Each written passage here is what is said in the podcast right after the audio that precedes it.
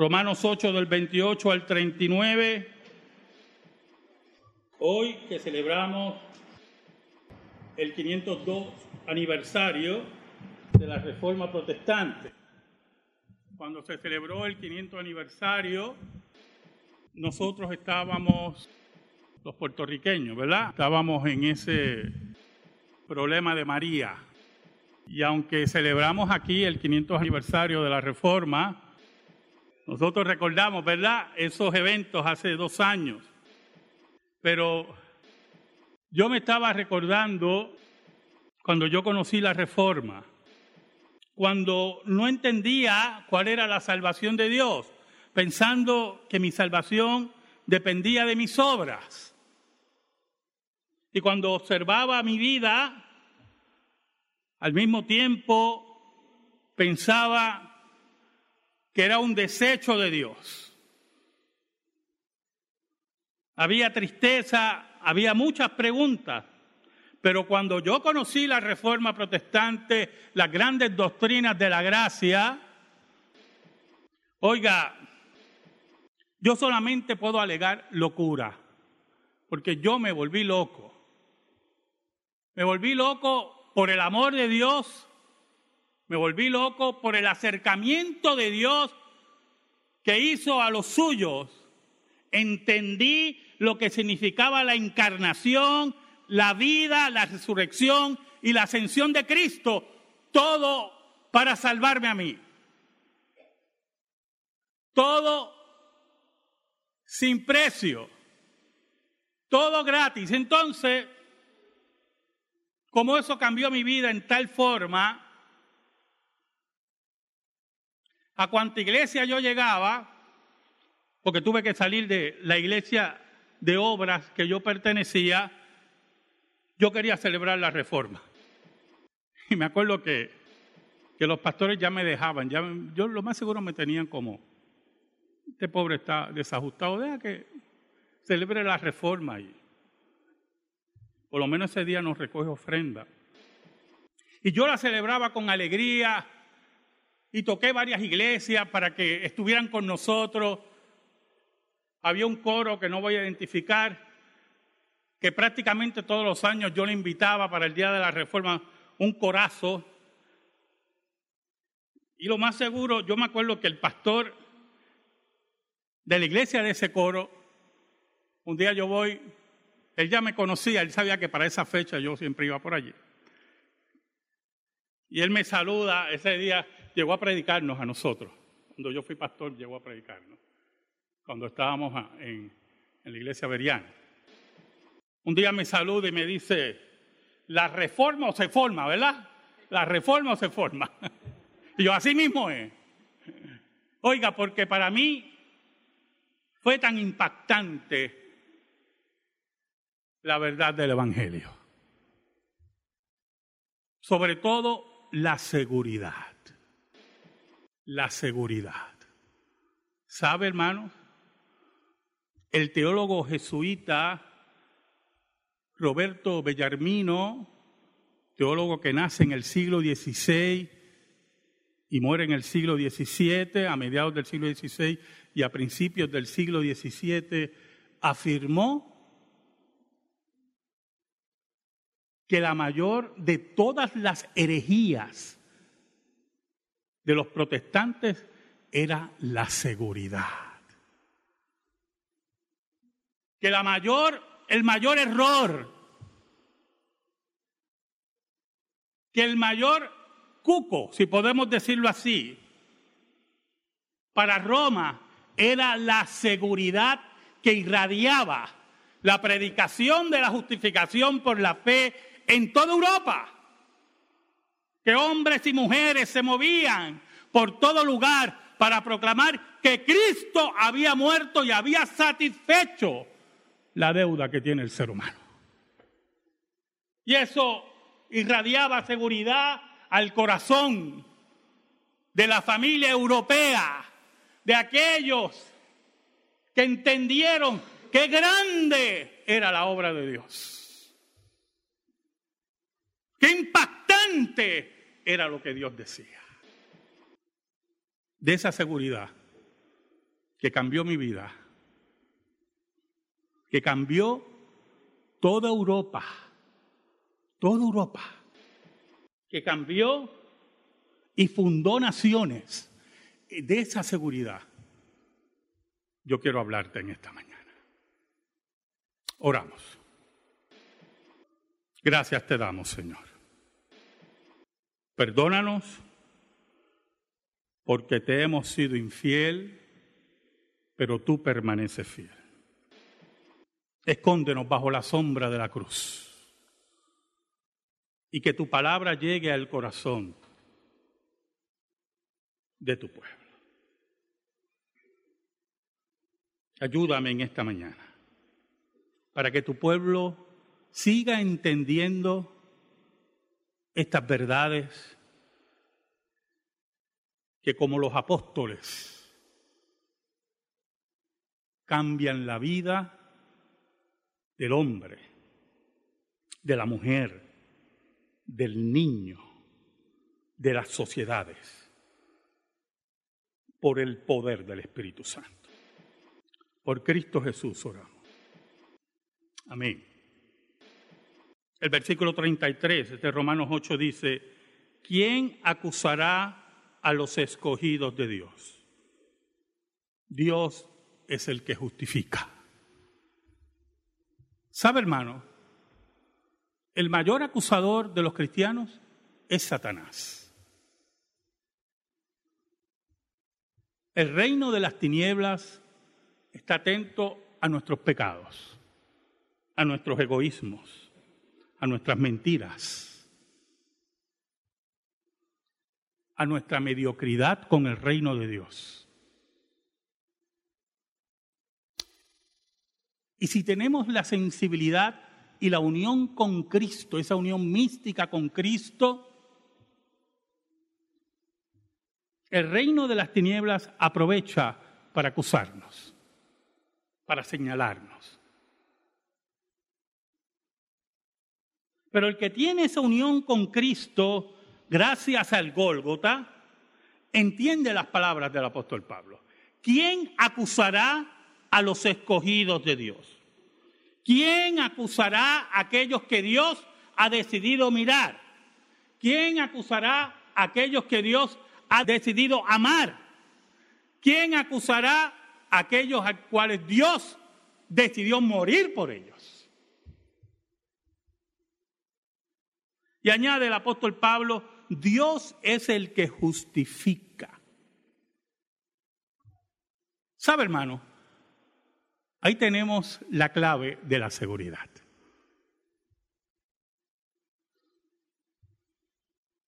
El concilio de Trento, llamado en el siglo XVI para contrarrestar la reforma, atacó el concepto de seguridad de los reformadores. Para el concilio de Trento y para la teología católica, la justificación, que significa que Dios nos declaró justo en su tribunal por los méritos de Cristo, para Trento y para el, para el romanismo, la justificación se mezcla con la santificación.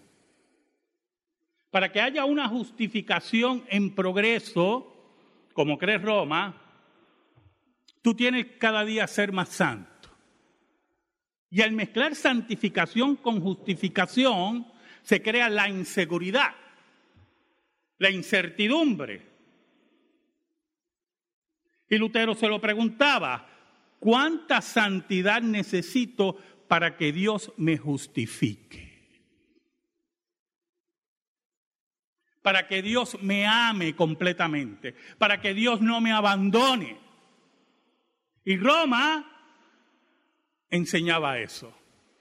Por lo tanto, la base de la vida de todo católico romano era la inseguridad hasta el día de hoy.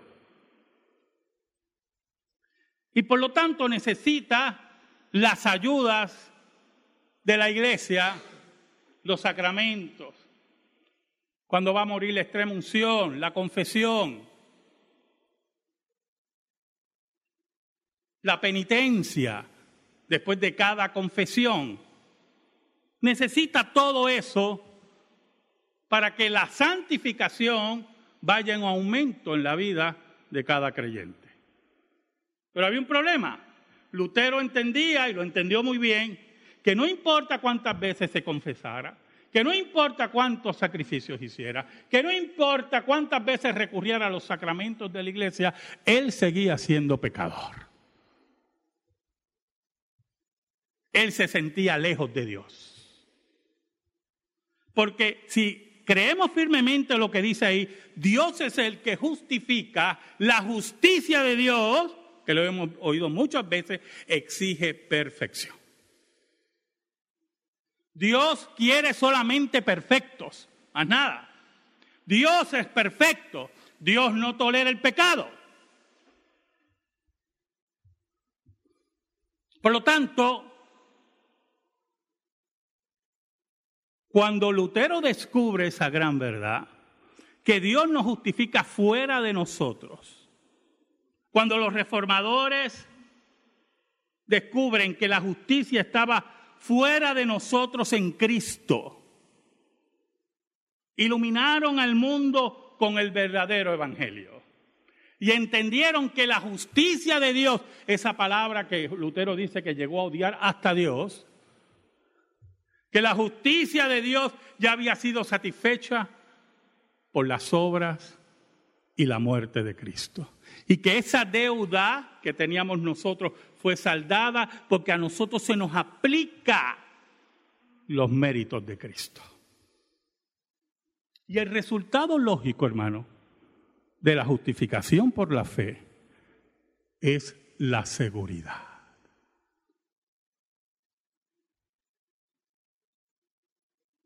Entonces Lutero entendió esas palabras. Dios es el que justifica. Por eso nadie nos puede acusar. Porque ya Dios nos justificó en Cristo. Ya toda deuda fue pagada en Cristo. Ya todo error fue zanjado en Cristo. Ya toda rebeldía fue curada en Cristo. Por eso pregunta el apóstol Pablo en el versículo 34, ¿quién es el que condenará? Seguridad. Estar seguros. ¿Quién es el que condenará? Añade el apóstol Pablo, Cristo es el que murió, más aún el que también resucitó, el que además está a la diestra de Dios, el que también intercede por nosotros. Y yo no sé si usted entiende. Mire, de ese solo versículo se puede hacer un sermón. Número uno, ¿quién va a condenarnos? Si ya Cristo murió en nuestro lugar. Nosotros merecíamos la muerte, porque la paga del pecado es la muerte nosotros tenemos una deuda impagable. Nosotros teníamos que morir, porque la maldición de la ley es la muerte. Eso siempre tiene que estar bien correcto en nuestras mentes, ¿o yo? Los predicadores de prosperidad, todo ese grupo de ignorantes que llevan a muchos a las zanjas del infierno, todos esos predicadores de prosperidad que hablan que la maldición de la ley es la pobreza. Que la maldición de la ley es que usted no tiene un progreso económico. Todos esos mentirosos, todo ese grupo de avaros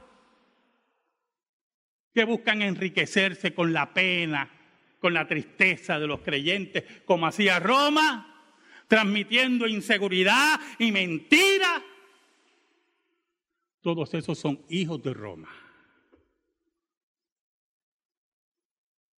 Pero cuando hablamos de la maldición de la ley, como dice el apóstol Pablo en Gálatas, la maldición de la ley es la muerte.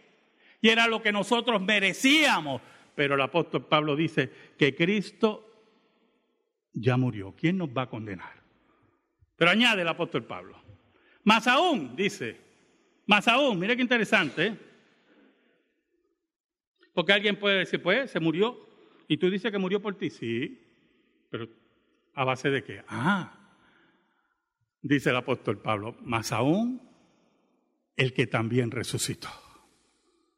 Ese pecado que fue puesto sobre Cristo, que lo lleva a la muerte, es vencido por completo en la tumba vacía. En la tumba vacía se sella nuestra salvación. Pero añade, el que también subió triunfante a Dios. Por eso dice, el que además está a la diestra de Dios, triunfante, vencedor, recibido por el Padre, pero aún, añade el apóstol Pablo, el que también intercede por nosotros. Todos los días. No se cansa, no se detiene. Nos ponemos rebeldes, le damos las espaldas a Dios muchas veces. Y ahí está intercediendo por nosotros. ¿Quién va a condenarnos? Roma con sus inventos y sus mentiras, su evangelio de obras, sus aguas benditas, sus escapularios, sus santos muertos, oraciones a santos muertos, nada de eso nos puede condenar. El Evangelio de obras de los predicadores modernos, de ayunos interminables, de oraciones por horario, como los fariseos. Por cierto, hace poco alguien me dijo eso, no de aquí, me lo dicen de aquí. me dijo, no, es que toda la semana lloro de tal hora a tal hora. Y yo le dije, ah, mira, como los fariseos, le dije yo. Entonces la persona me mira, pero eso está mal. No, no es que está mal, es que me estás diciendo que nadie te puede alterar eso. Como si alguien te altera eso, tú estuvieras fallándole a Dios. No, mi hermanito, no. Usted puede tener el horario que usted quiera para orar. Porque usted puede tener una vida muy atareada y tiene un horario para orar y estar con Dios. Pero si usted tiene que alterar eso por alguna razón mayor, no hay ningún problema.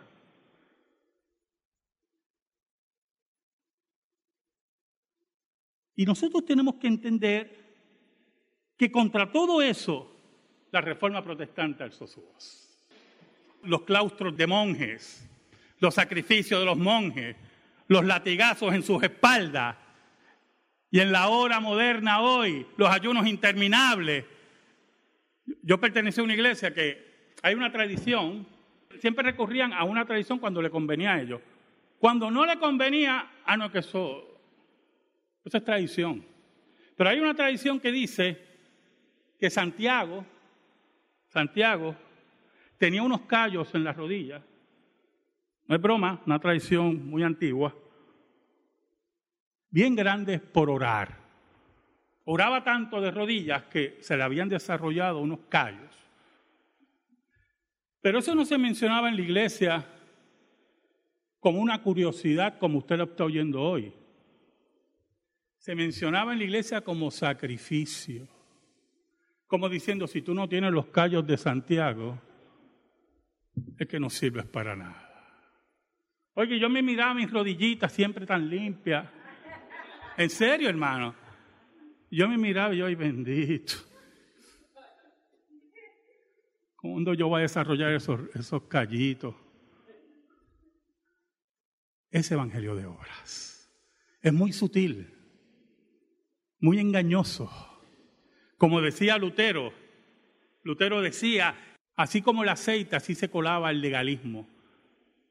Así como se cuela el aceite entre los huesos, así se cuela el legalismo. En una forma muy sutil. Por eso añade el apóstol Pablo, ¿quién nos va a separar? ¿Quién nos separará del amor de Cristo? El amor electivo de Dios.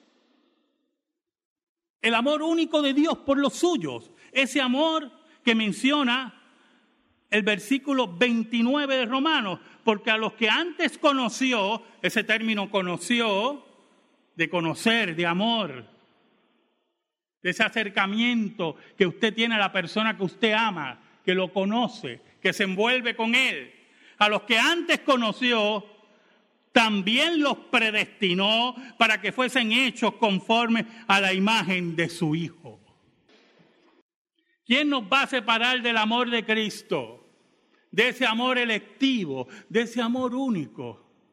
En el camino tremendo de los reformadores que van caminando contra Roma, contra el imperio, contra todo rey, contra toda reina, caminaban erguidos, siempre presentes con Cristo delante, frente a los ejércitos, frente a las hogueras frente a la muerte de su familia. No tenían miedo porque habían encontrado el verdadero amor de Dios. ¿Quién nos separará del amor de Cristo? ¿Tribulación o angustia o persecución? Oiga, el apóstol Pablo sabía de tribulación, de angustia o persecución. Y muchas veces hemos experimentado todo esto. Es esa tribulación y esa angustia que nos habla Cristo, ¿verdad? Que llegará un día que por su nombre seremos perseguidos, seremos rechazados por el mundo, odiados por el mundo.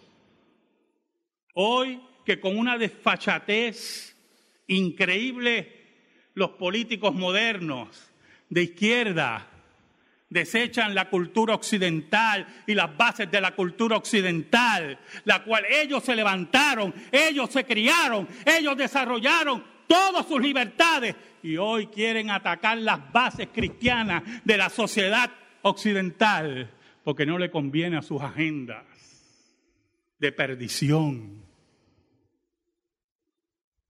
agendas depravadas, agendas que responden solamente a ellos.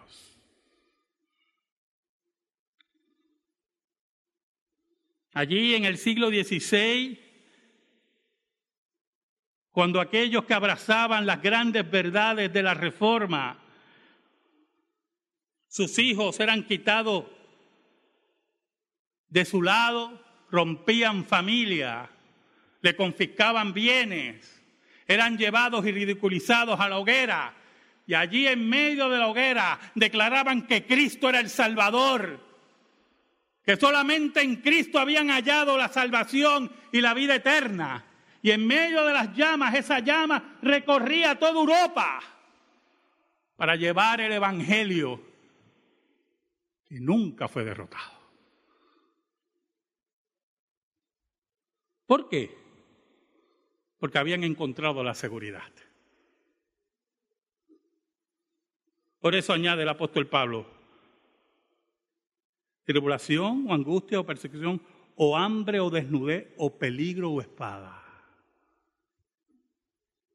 Todas las condiciones terribles que puede tener un hombre y una mujer perseguido por gobiernos, perseguidos por entidades religiosas.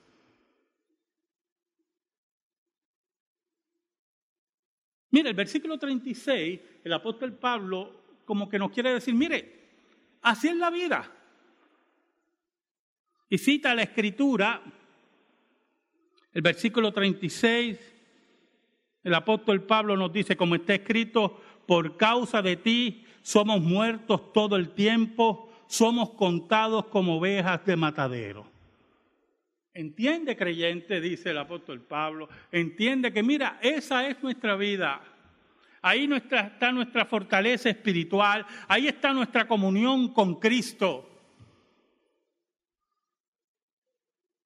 Los reformadores lo entendieron, entendieron el valor de la angustia, de la persecución por la seguridad.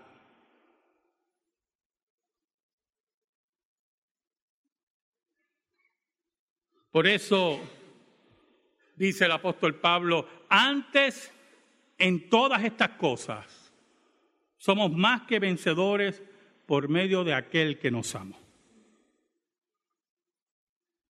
Entendamos ese versículo, hermano. Somos más que vencedores. Cuando usamos el término victoria en forma de enajenación, nos apartamos del Evangelio.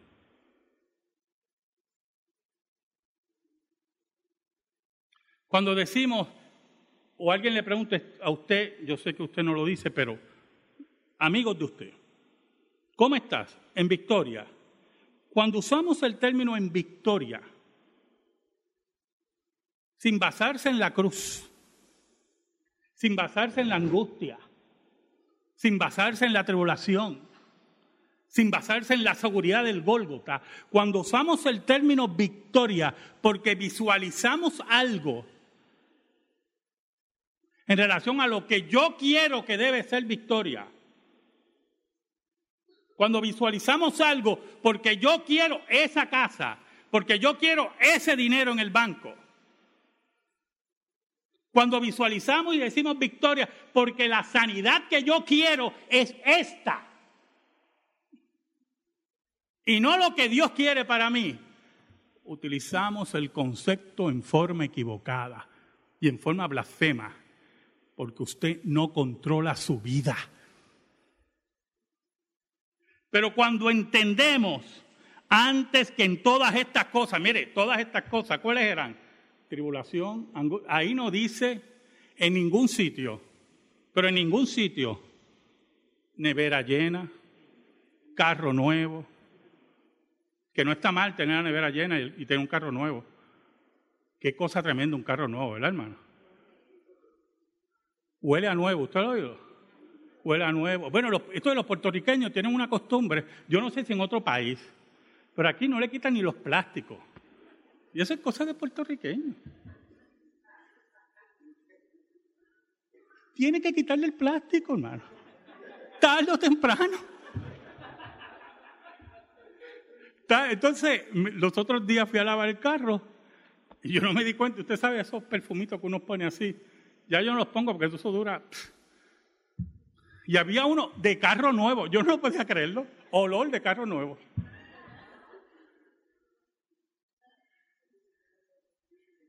Oiga, hermano,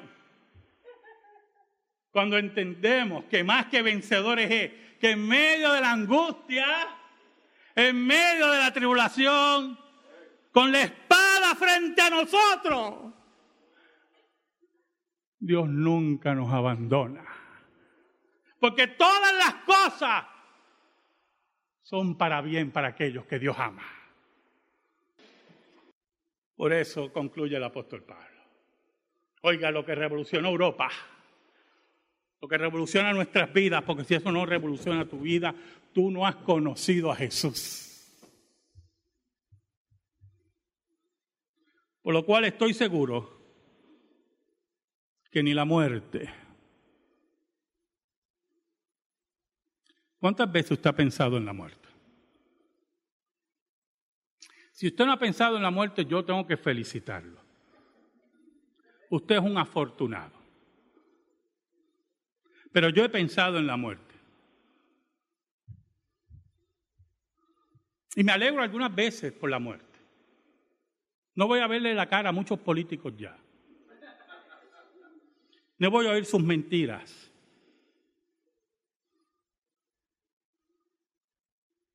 Pero sí estoy como el apóstol Pablo, queriendo estar aquí y muchas veces queriendo estar allá. Pero ¿sabe por qué puedo reflexionar así? Como el apóstol Pablo. Por lo que dice aquí, porque ni la muerte ni la vida, ni ángeles, ni principados, ni potestades, ni lo presente, ni lo porvenir. No importa lo que ocurra en el futuro, no importa el mundo espiritual, dice el apóstol Pablo. No importa lo que ocurra en mi vida hoy. Como descubría Martín Lutero, Juan Calvino, Wycliffe, todos esos reformadores no importa lo que me ocurra hoy. ¿Sabe? Cuando Lutero va a la dieta de Worms, era Lutero contra el mundo, así como Atanasio. Y allí, en la dieta de Worms, deciden condenar a muerte a Lutero. Pero como había un acuerdo, Lutero se va y la dieta decide que cualquiera que viera a Lutero tenía permiso de matarlo. Esos muchachos eran muy buenos. Oiga, Y frente a esa sentencia de muerte contra todo el imperio y la religión organizada, Lutero se mantenía firme porque tenía la seguridad de la cruz. Sabía que el papado estaba derrotado. Allí frente a la muerte, Lutero se mantenía firme. El versículo 39 es como, es como un poema, ni lo alto ni lo profundo. No importa las dimensiones del espacio, dice el apóstol Pablo. Como si fuera un físico, ni lo alto ni lo profundo, ni ninguna otra cosa creada. Cuando nos enfrentamos a predicaciones donde Satanás tiene tanto poder que Dios se convierte en un arregla problemas. Ninguna cosa creada. Los reformadores tenían eso claro. Aquí no hay papa, aquí no hay concilio, Aquí no hay ejército. Aquí no hay demonio. Ni ejércitos de demonios que detenga la voz del Evangelio. Ni ninguna otra cosa creada nos podrá separar del amor de Dios, que es en Cristo Jesús, Señor nuestro. ¿Sabe, hermano? Un día, el teólogo jesuita Roberto Bellarmino afirmó que la mayor de todas las herejías protestantes era la seguridad. Roberto Bellarmino no entendía que esa seguridad fue la predicación de los apóstoles, que cubrió todo el imperio romano, que esa seguridad era la obra de la cruz. Y no había silla papal que lo pudiera detener. Amén. Gracias te damos, Señor. Y te pedimos, Señor, en el nombre de Jesús, que tu palabra sea depositada en el corazón de tu pueblo. Por Cristo Jesús. Amén. Estamos en silencio, hermano.